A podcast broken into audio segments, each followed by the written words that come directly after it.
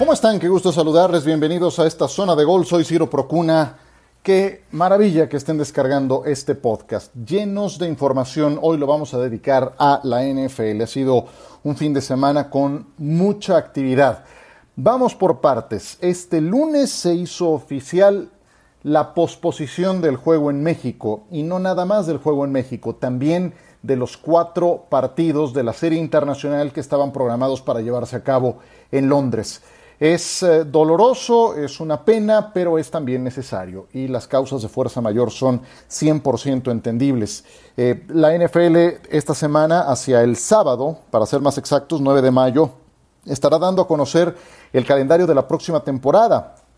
Y la primera encomienda, tratando de pisar un suelo más firme, tratando de consolidar los juegos en un solo territorio, de la extensión de la Unión Americana, imagínense, los programan todos en los Estados Unidos. No hay necesidad de exponer a los dos equipos a un viaje a México o a los que iban a estar programados para Londres a otros viajes que resultan en estos momentos de pandemia, de contingencia mundial, de manera innecesaria. Así es de que simplemente la posposición da por eh, un hecho, da por saldado algo que se veía venir en relación a que este juego tendrá que reprogramarse para el siguiente año. Aquí va a ser interesante saber cuál va a ser la base de esta negociación, porque si bien es cierto, México tenía otros dos juegos pendientes para este año 2020 y 2021, entonces los tendrán que programar para 2021 y 2022.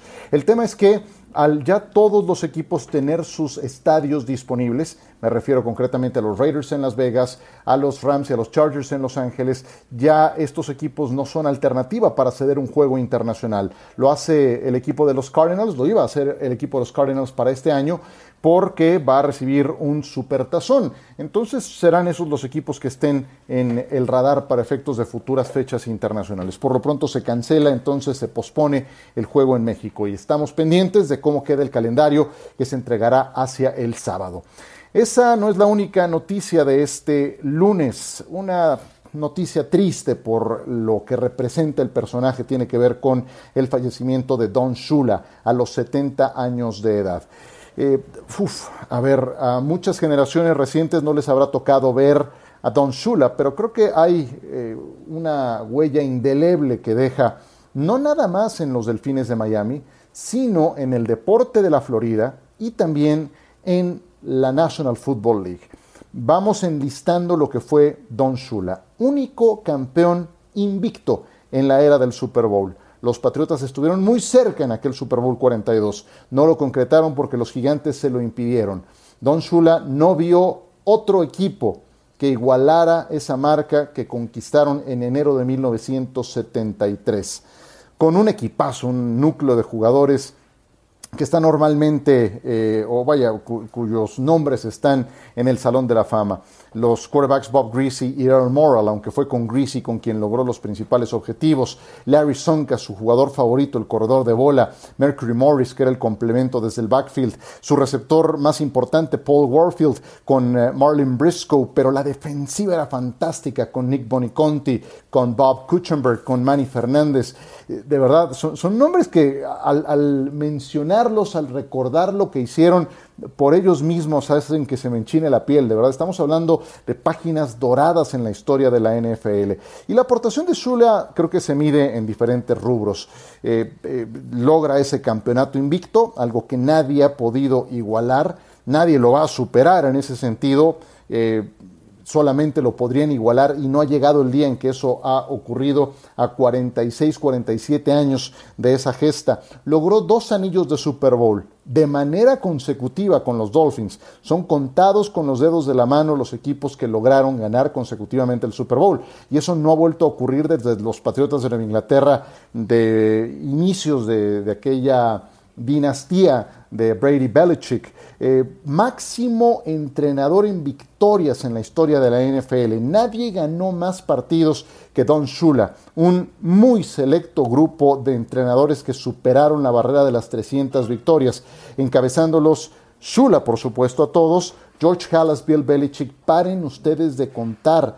Solamente esos tres forman parte del club de 300 victorias y justamente Shula es el que los encabeza.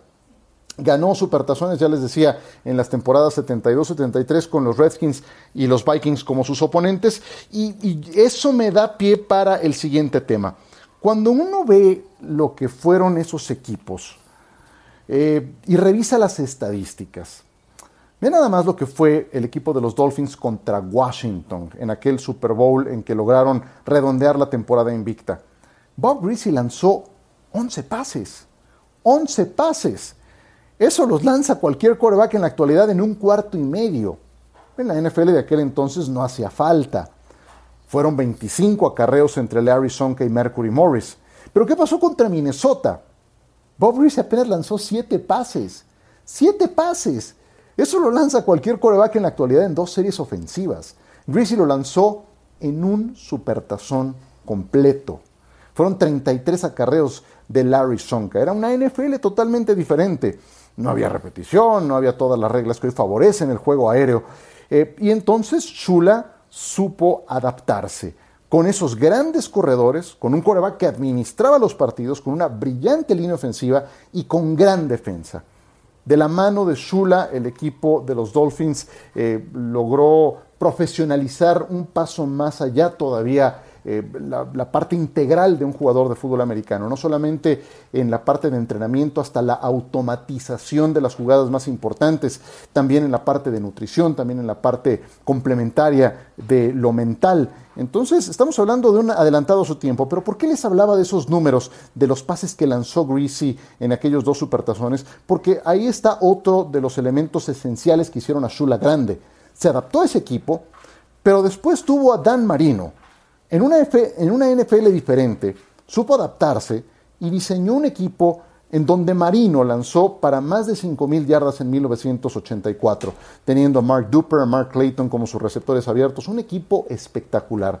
Y no existían las reglas de la actualidad en las que hoy cualquier coreback pasa las 4.000 yardas. No, Dan Marino lo hizo en 1984 y Shula supo adaptarse a los tiempos tan diferentes que le tocaron. Él fue entrenador en jefe de los Dolphins durante 26 años. 26 años al frente de Miami.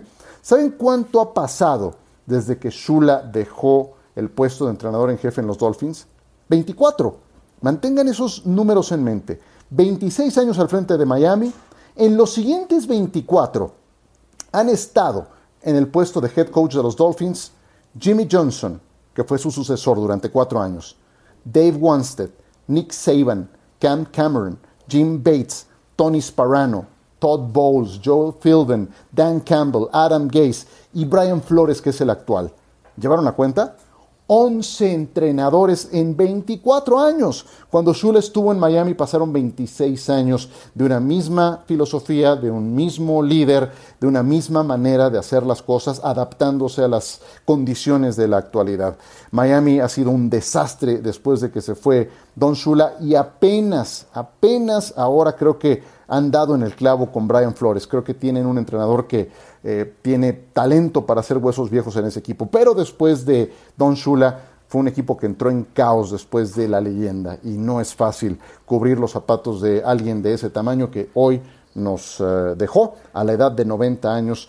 Un gran empresario, un tipazo que alcanzó el reconocimiento deseado, además en su casa en Miami, en el estadio en el que tiene una estatua en la entrada principal en el Hard Rock Stadium en el Super Bowl anterior, cuando se presentó en la antesala del juego el equipo de los 100 años y él estaba entre los elegidos. Muy emotivo ese momento y hoy homenajeamos de esta manera al gran Don Shula que murió a la edad de 90 años. Después de una pausa hablamos un poco de los Dallas Cowboys, que también fueron noticias este fin de semana.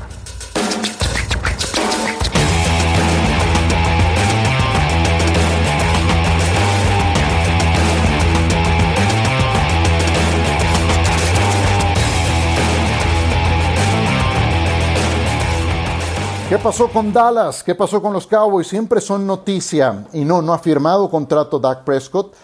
Eso sigue en puntos suspensivos, las pláticas están atoradas. Em, Prescott no quiere el contrato de un año y 31 millones de dólares que, lo, eh, que le autoriza a los Cowboys el nombramiento de jugador franquicia.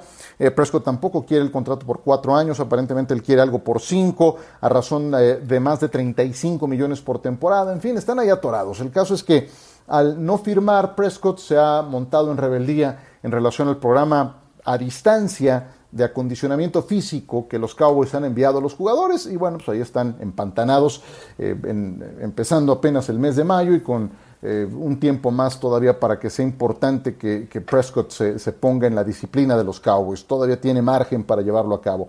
¿Qué es lo que hace Dallas? Hace una jugada que me parece maestra. Contrata a Andy Dalton por una temporada, va a ganar con incentivos 7 millones de dólares más o menos Andy Dalton. ¿Se acuerdan de Dalton? Nueve temporadas con los Bengalíes de Cincinnati, marca de 70 ganados, 61 perdidos, dos empates, los llevó a la postemporada en cada una de sus primeras cinco temporadas, pero jamás ganó un partido de postemporada. Tiene el récord de la franquicia en pases de touchdown con 204, es el segundo en yardas por pase con 31.594 pero lo mandaron a la banca la temporada pasada después de que empezó con cero ganados y ocho perdidos. Si uno compara los primeros cuatro años de Andy Dalton con los primeros cuatro años de Dak Prescott, son muy semejantes. Dalton, ¿qué tenía en Cincinnati? Tenía una buena línea ofensiva, tenía un dúo de corredores muy competitivo, había buen respaldo en los receptores abiertos. Mientras todo eso estuvo en armonía, Dalton funcionó para Cincinnati, que es lo mismo que ha pasado con Prescott en la actualidad con Dallas. Y aún teniendo a sus principales jugadores a la ofensiva sanos, en noviembre y en diciembre de la temporada pasada, Dallas fue incapaz de ganarle equipos de postemporada, como era el caso de los Patriotas de Nueva Inglaterra o de las Águilas de Filadelfia, algo que hemos platicado largamente aquí. al punto al que quiero llegar es que si uno compara a Dalton con Prescott, no creo que haya una gran diferencia entre los dos. Son quarterbacks de un nivel semejante, no están ni cerca de ser de los cinco mejores de la NFL. Creo que tampoco están en el siguiente peldaño. Yo los pondría en un tercer nivel, a razón de ser el octavo, décimo, decimosegundo quarterback de la NFL. Dalton llega con un contrato de eh, quarterback suplente, entonces esa va a ser su encomienda inicial. Y Prescott, pues para cuando se decida, pero aquí le estás mandando un mensaje muy concreto a Prescott. Si te montas en rebeldía, pues ya tenemos con quién poder empezar la temporada en caso de que sea necesario.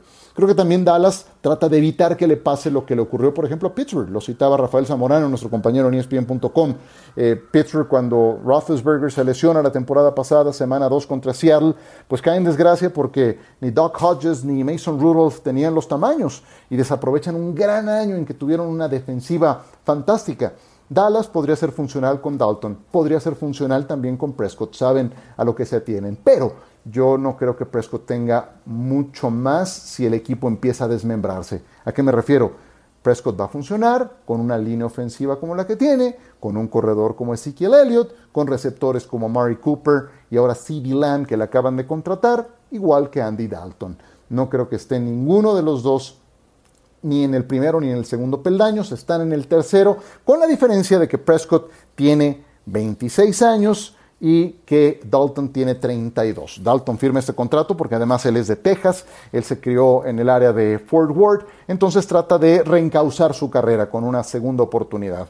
Y es muy posible que la tenga en el equipo de los Cowboys. Movimiento mm, interesante el que ha hecho Jerry Jones y desde luego McCarthy, que está acostumbrado a lidiar con lo mejor de lo mejor en la posición de quarterback. Así le tocó con Brett Favre y con Aaron Rodgers en su estancia en Green Bay. Muy interesante siempre lo que pasa en los Dallas Cowboys. ¿Ustedes qué opinan? Espero sus puntos de vista en arroba Procuna, cuenta de Twitter, en Ciro-Procuna, cuenta de Instagram y también en mi cuenta oficial de Facebook. Esto es Zona de Gol, gracias por acompañarnos. Un abrazo, cuídense mucho y será hasta la próxima.